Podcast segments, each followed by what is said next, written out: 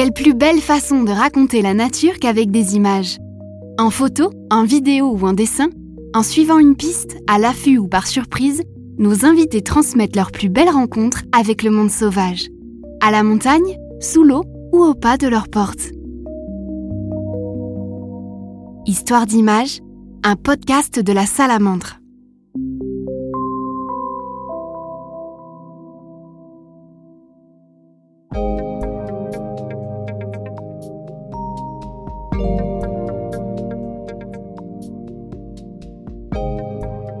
Camille Meunier est photographe et vidéaste nature sur les réseaux sociaux depuis 7 ans.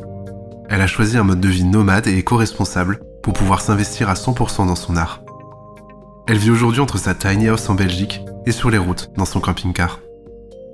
Avide de partager son amour pour le vivant en plus grand nombre, elle parcourt la nature à la recherche d'une expérience purement sauvage.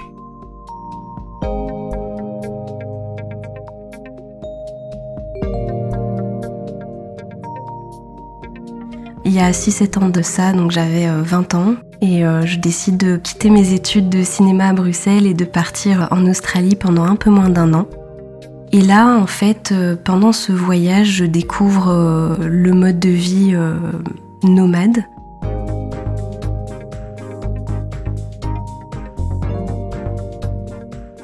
Donc je vais vivre pendant environ bah, voilà, pendant toute la durée du voyage, je vais vivre dans une voiture, dans une Ford Falcon pour être précise. On va vivre d'abord euh, à quatre et ensuite, euh, au fur et à mesure du temps, euh, je, vais finir mon voyage en étant toute seule dans cette voiture. Et en fait, je pense que j'ai découvert vraiment ce mode de vie nomade et, et, cette légèreté en fait grâce à ce voyage et grâce à ce que j'ai vécu là-bas. parce que vraiment le fait de pouvoir ne dépendre que de, la route et que d'une voiture, ça m'a vraiment euh, permis de, je pense, de, me donner euh, certaines valeurs, enfin en tout cas d'apprendre auprès de, certaines valeurs euh, minimalistes. Et donc du coup, quand je suis revenue de ce voyage en Belgique, chez moi, j'ai vraiment eu envie de continuer dans cette lancée, à me sentir libre et légère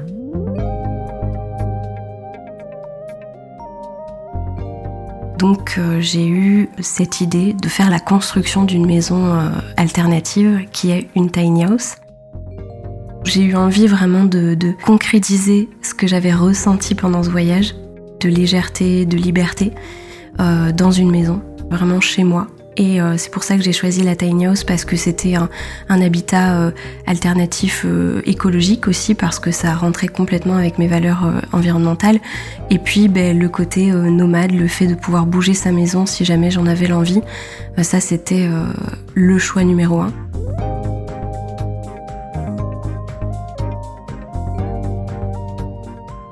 C'est pareil pour, pour le camion, c'est pareil pour le camping-car. Euh, l'idée, c'est de pouvoir euh, vivre euh, avec très peu et puis, bah, évidemment, avec le camping-car, ce qui est chouette, c'est de vraiment pouvoir aller au plus près de la nature, d'être vraiment parfois au bord d'une forêt ou, vraiment près d'un lac ou ce genre de choses. Et, ça, c'était un de mes souhaits, de vraiment pouvoir vivre bah, au plus près de la nature de cette manière.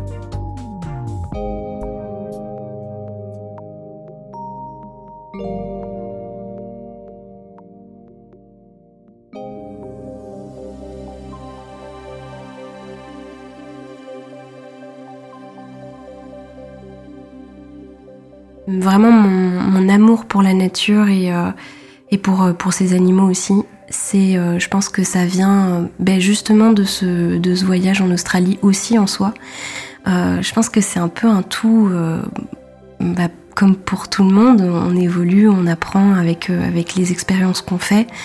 là, le voyage en Australie, pour moi, ça a été ça a été une claque au niveau de, la découverte de la nature parce que je découvrais un endroit qui était complètement différent de celui que je connaissais.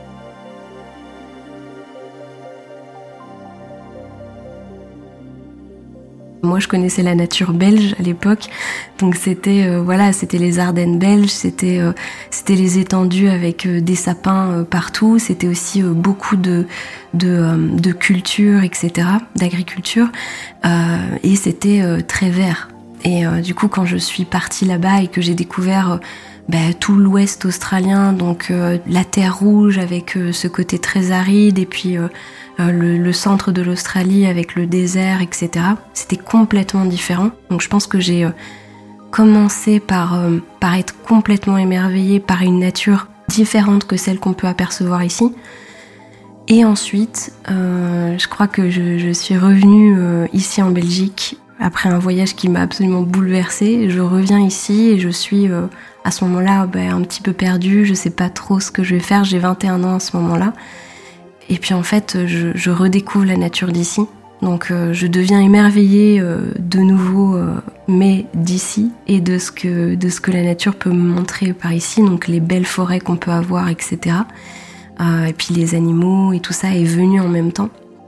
Mais du coup, voilà, en fait, ça s'est fait assez tard. C'est pas, c'est pas quelque chose que, que j'ai découvert très très tôt. C'est venu dans, dans mes 20 ans, quoi, à mes 20 ans.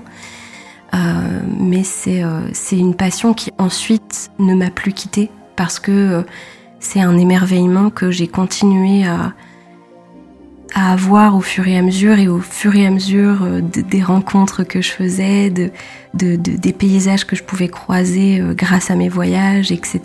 J'ai continué à être totalement ébahie devant la nature et donc ça a continué au fur et à mesure comme ça en fait.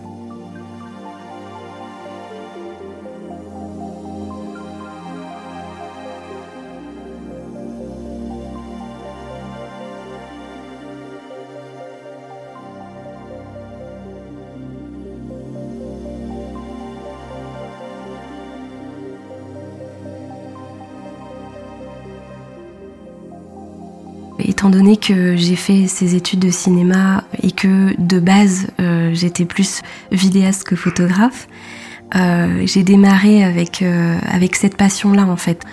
Et d'ailleurs c'est marrant parce que ça m'a aussi mené à, avoir un, un regard et un émerveillement par rapport à la nature grâce à ma caméra ou à mon appareil photo. pas à l'inverse en fait, c'est pas la nature qui... Enfin c'est plus ma caméra qui m'a amené à filmer la nature aussi.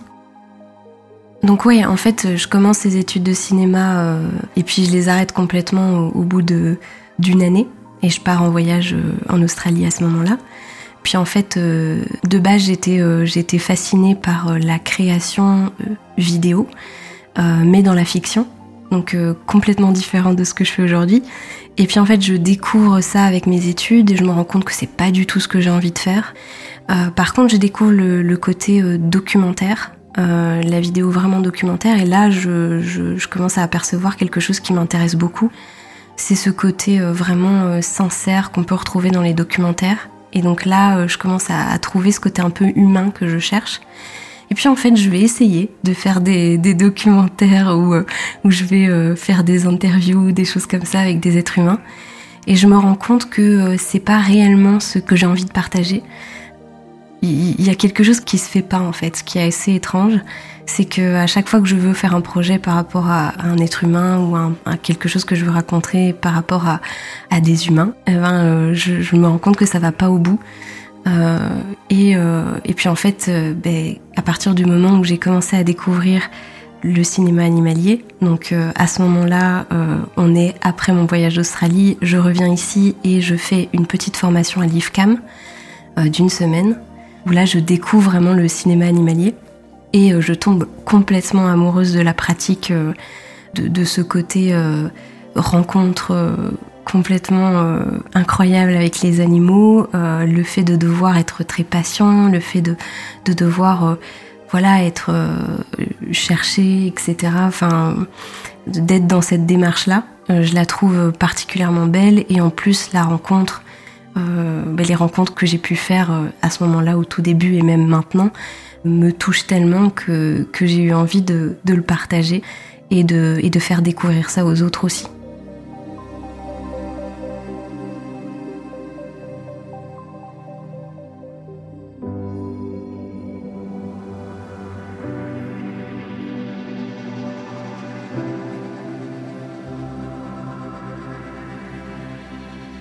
Je pense qu'en fait, il y a eu plein de rencontres, euh, que ce soit animales ou, euh, ou avec des paysages qui m'ont profondément marqué. Je pense que, évidemment, on va parler de cette rencontre parce que euh, j'ai eu la chance il y a, il y a environ deux ans de rencontrer le loup en France de manière complètement sauvage et libre. Et ça, ça a été évidemment une rencontre qui m'a bouleversée. Elle est inexplicable cette rencontre parce que c'est tellement, euh, c'est tellement incroyable de pouvoir euh, croiser cet animal fantomatique. Et je pense que on en a fait un animal absolument incroyable à rencontrer, même si en soi il fait partie d'une harmonie euh, parfaite et que c'est un animal comme un autre. Euh, mais je pense qu'avec avec ce qu'on lui a donné de d'histoire et, et, de mystère, aujourd'hui le loup est un animal absolument incroyable à rencontrer. Donc euh, ça c'est une des rencontres qui me marquera, euh, je pense, euh, pour la vie, clairement. Et puis je dirais au niveau paysage, il y en a, il y en a un, qui, enfin il y en a plein, il y a plein de paysages qui m'ont marqué, mais mais je, garde le souvenir euh, là euh, en, parlant de tout ça. J'ai un souvenir qui me vient en tête parce que et à ce moment-là, je faisais pas du tout de photographie. Euh, enfin, en tout cas, je faisais un peu de vidéo, mais je faisais pas de photographie. Et c'était en Australie justement, et je suis au-dessus du Kings Canyon, donc en plein milieu du désert australien. Euh, pas très loin d'Alice Springs. Je, suis là-bas et euh, je fais une randonnée d'environ 5 heures au-dessus du, du Kings Canyon, au-dessus du canyon vraiment, et je me pose à un endroit où euh, je suis au pied d'un arbre, le seul arbre qu'il y a dans le désert, et, et, je me pose là et puis en fait je me rends compte qu'il y a des oiseaux qui sont au-dessus du, du canyon et qui plongent euh, dans le canyon, euh, vraiment les, ailes ouvertes euh, à fond dans le canyon et, je, vois ça et je suis, presque toute seule à cet endroit et je me rappelle que ça m'a mis une, claque immense. mais en fait, il y en a, il y en a plusieurs. Il y a aussi, il y a aussi la Norvège avec les couleurs d'automne qui restent que deux semaines et qui sont bouleversantes parce que c'est tellement puissant en fait cette cette couleur qu'on peut peut voir là pendant euh, très très peu de temps dans dans les montagnes norvégiennes.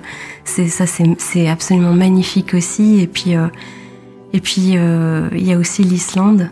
Et je dirais la presqu'île que j'ai été voir il y a deux ans et demi trois ans maintenant qui qui m'a aussi profondément marqué qui est une presqu'île au nord-ouest de l'Islande qui est magnifique et en fait, t'arrives là-bas, tu dois arriver euh, en bateau, euh, t'as pas d'accès euh, routier ou quoi, tu t'y arrives et puis il y a pas d'électricité, il y a pas de route, il y a quelques maisons abandonnées par-ci par-là. Et t'arrives là et c'est, tu, ne peux que faire waouh quoi, tellement c'est, tellement beau, tellement ça te prend aux tripes, tu, tu vois cette beauté tu la prends en pleine face, c'est absolument magnifique. Quoi. Donc je pense qu'il y, y en a plein qui m'ont marqué, il y a plein de paysages, il y a plein d'animaux sauvages qui m'ont marqué.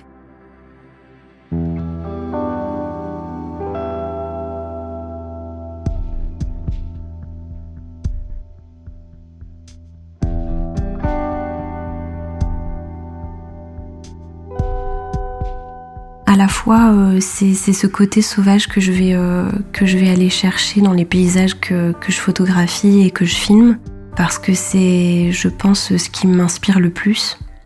C'est ce côté euh, presque sans être humain. Et là, je te parlais justement de la presqu'île au nord-ouest de l'Islande qui est comme inhabitée.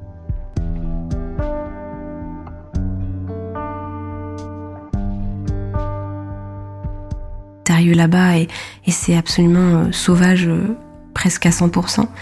Euh, même s'il y, y a quelques trucs, évidemment, il y a une petite, un petit cabanon avec des gens qui servent à manger de temps en temps, mais il y a que ça sur des centaines de kilomètres, c'est incroyable, donc c'est très très sauvage, oui.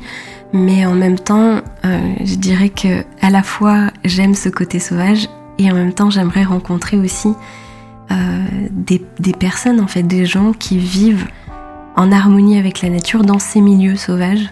Donc euh, ça, c'est un des trucs que j'ai envie aussi de développer dans mon travail, c'est de, partir aussi à la rencontre des êtres humains qui, vivent presque en harmonie avec eux, j'ai envie de dire presque en harmonie parce que parce que j'en suis pas sûre en fait. J'en suis pas sûre à 100%. Je sais pas si euh, si, euh, si, si, ces peuples-là, si ces gens ont décidé de vraiment vivre en harmonie avec la nature, mais est-ce qu'ils ont, est-ce qu'ils n'ont pas trouvé une certaine, une certaine paix, une certaine sérénité avec, avec le sauvage c'est ça que j'ai aussi envie d'aller découvrir. Donc, à la fois, il y a ce côté très sauvage sans être humain, presque voilà, dans des endroits inhabités, euh, avec euh, juste euh, des animaux sauvages et, de la nature. Et en même temps, j'ai envie de, pouvoir intégrer l'être humain parce que bah, il peut aussi très bien faire partie du sauvage. Ce sera juste certainement des, des, humains sauvages, des âmes sauvages que je découvrirai et que je rencontrerai là-bas. Mais voilà, c'est un peu un entre-deux dont je suis à la recherche en tout cas.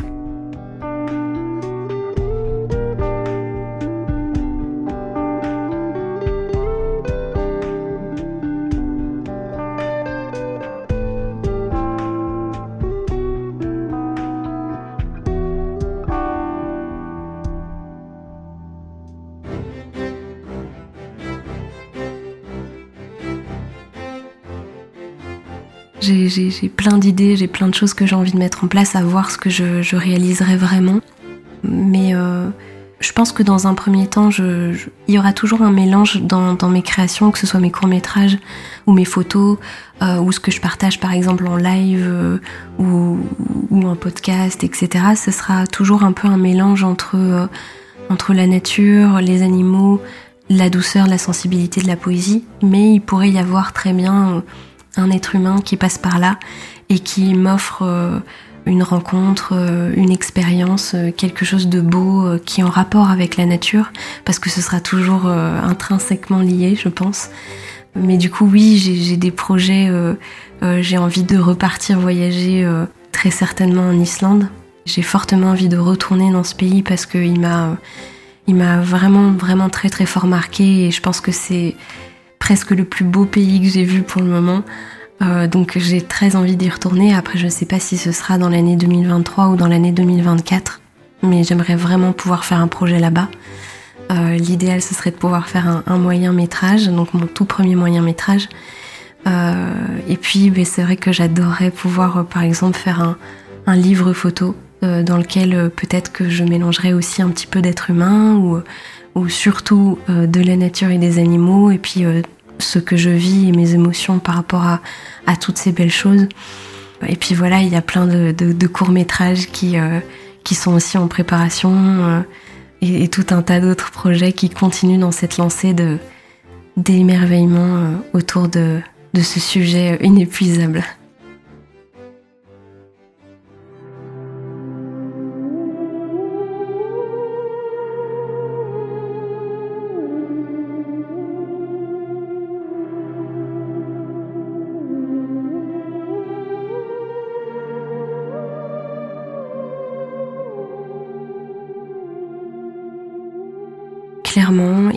Euh, cette envie de, sensibiliser euh, les gens euh, à la nature, à sa beauté, à sa préservation, etc. Et il y a aussi ce côté d'avoir envie de vivre complètement de mon art, de m'investir à, 300% et, de, et de continuer à pouvoir voilà créer autour de cette inspiration inépuisable pour moi qui est la nature. Euh, donc en fait, c'est vraiment les deux pour moi.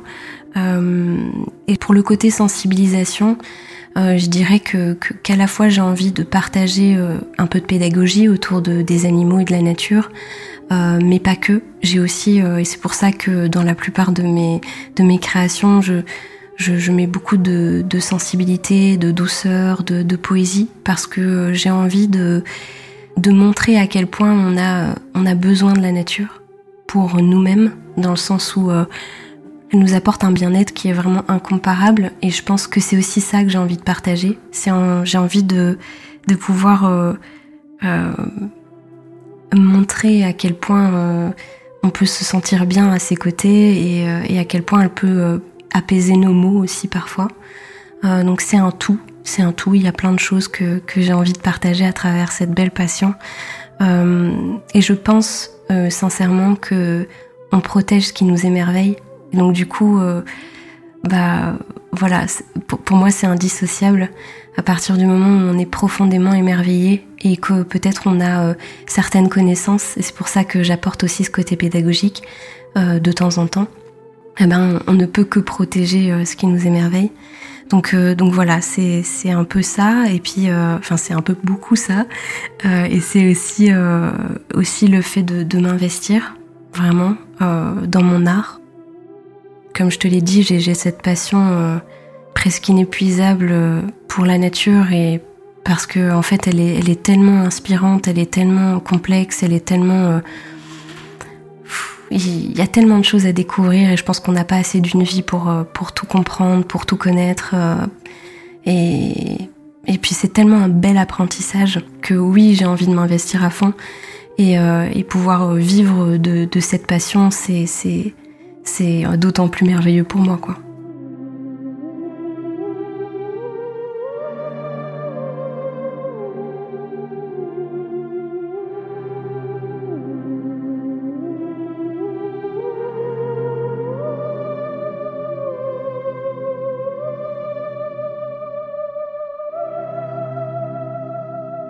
Suivez les projets vidéo et les photos de Camille sur sa chaîne YouTube et sa page Instagram Camille CM.